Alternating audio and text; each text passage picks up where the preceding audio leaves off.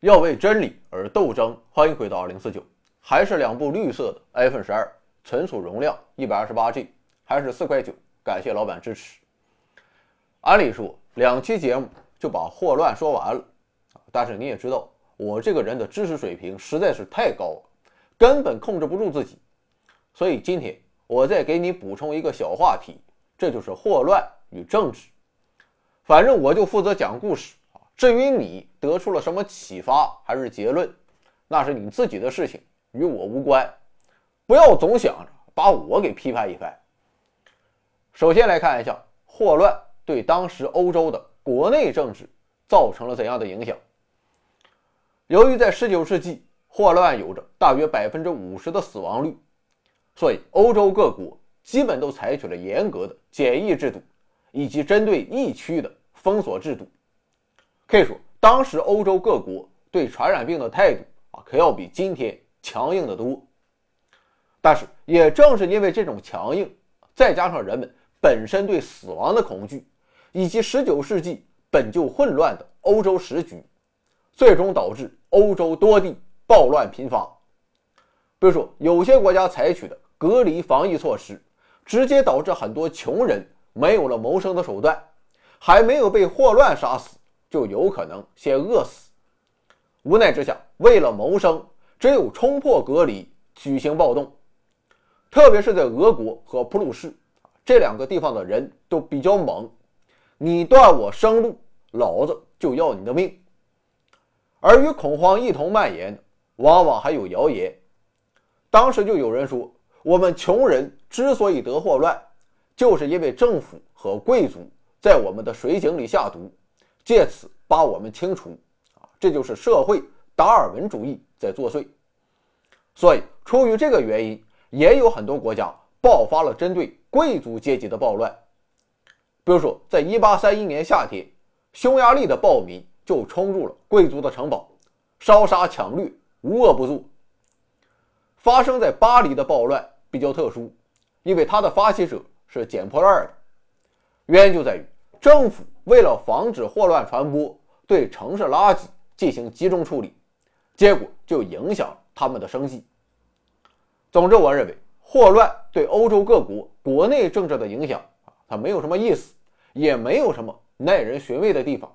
启示无非就是一句话：要把握好度和平衡，要考虑到人民福祉，保障基本生活。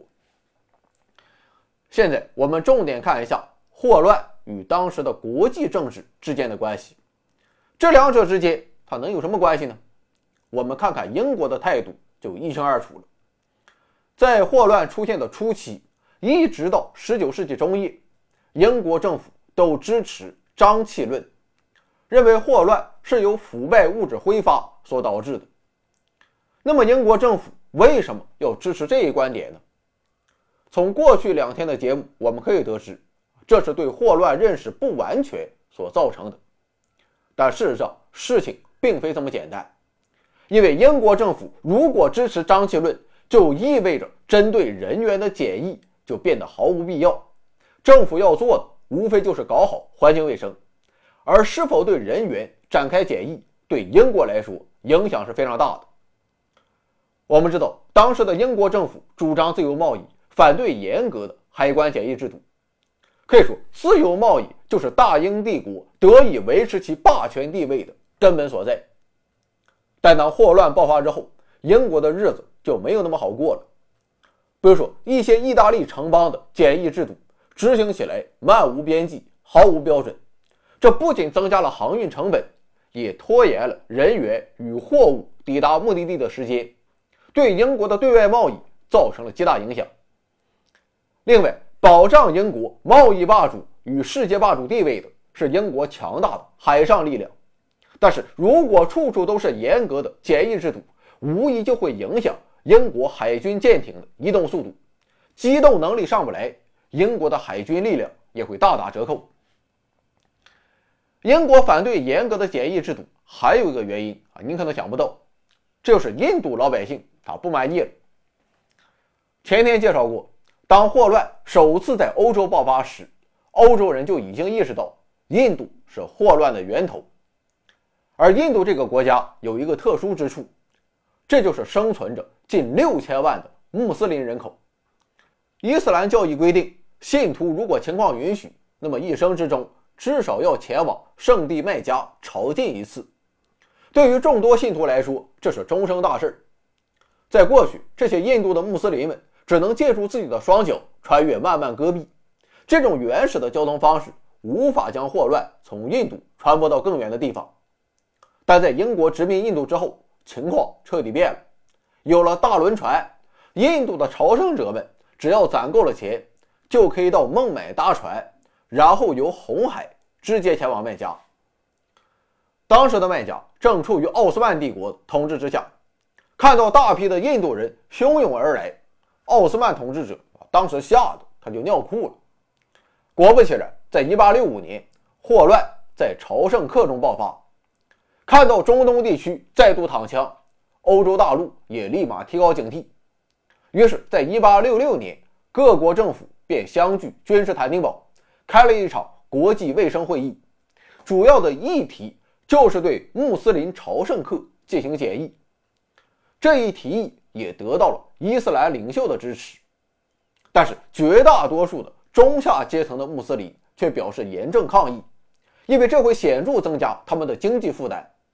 毕竟当时的办事效率比较低下，搞一次检疫，可能就得多交好几天的船票钱。另外，穆斯林也认为检疫会侵犯他们的尊严。表面上看，是否对印度朝圣客进行检疫，并不影响英国的自由贸易，英国完全可以置之度外。但英国并没有这么做，原因就是在19世纪中后期，大部分信仰印度教的印度中产阶级。争取权益、反对英国殖民统治的呼声越来越高。在这种情况下，英国要想稳住印度局势，只能借力打力，借助穆斯林的力量来平衡印度的中产阶级。所以，英国明确表示不愿意接受法国等国所倡议的航运检疫规范。但英国毕竟孤悬海外、人多势众的欧洲大陆，最终还是迫使奥斯曼帝国。先后在西奈半岛的阿图尔以及红海的卡马兰岛建立检疫所，针对外来的朝圣客进行检疫。毫无疑问，朝圣客们是万分不满，而到了具体检疫的时候，那就更加不满了。就比如说阿图尔简易营区，朝圣客的居住环境啊非常不适，白天热死，晚上冻死。而如果怀疑你被感染了霍乱啊，那就妥了。你还得至少待上十天，在此期间，每天都要脱光衣服到消毒室消毒，行李也要接受蒸汽消毒，而且整个营区还非常缺水，很多时候想要喝一口水，都得向官员行贿。其实，对于这些艰苦，朝圣客们也能忍受，他们最担心的还是耽误了行程，错过了朝觐仪式。总之，这些问题的存在，时常引起朝圣客的。激烈抗议，终于在1877年，阿图尔营区发生了暴动，一名埃及士兵被杀，朝圣客们还劫持了一艘船。除了穆斯林朝圣问题之外，苏伊士运河于1869年正式通航，这也让欧洲大陆感到万分担忧，特别是法国，由于法国在地中海拥有许多港口，所以只要到了国际卫生会议上。法国就带领着自己的小弟们大声疾呼，要建立运河的检疫制度。当然了，英国还是激烈的反对者，原因也是出于以上几点。就这样，英国和欧洲大陆诸国始终在检疫问题上相持不下。但对方人多势众，英国也没有太好的办法。不过后来，英国迎来了一个强援，这就是德国。一开始，德国和法国啊站在一起，要求加强对人员的检疫。不过后来，德国在非洲取得了多处殖民地，如果还要加强检疫的话，那么就会有损我德国对殖民地的剥削和掠夺。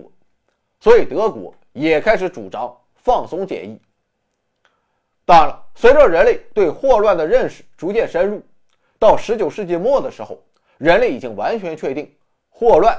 是一种细菌经由饮水传播所导致的疾病，人与人的接触是不会导致霍乱传播的。如此一来，是否对人员进行检疫，也就不存在继续争执的必要了。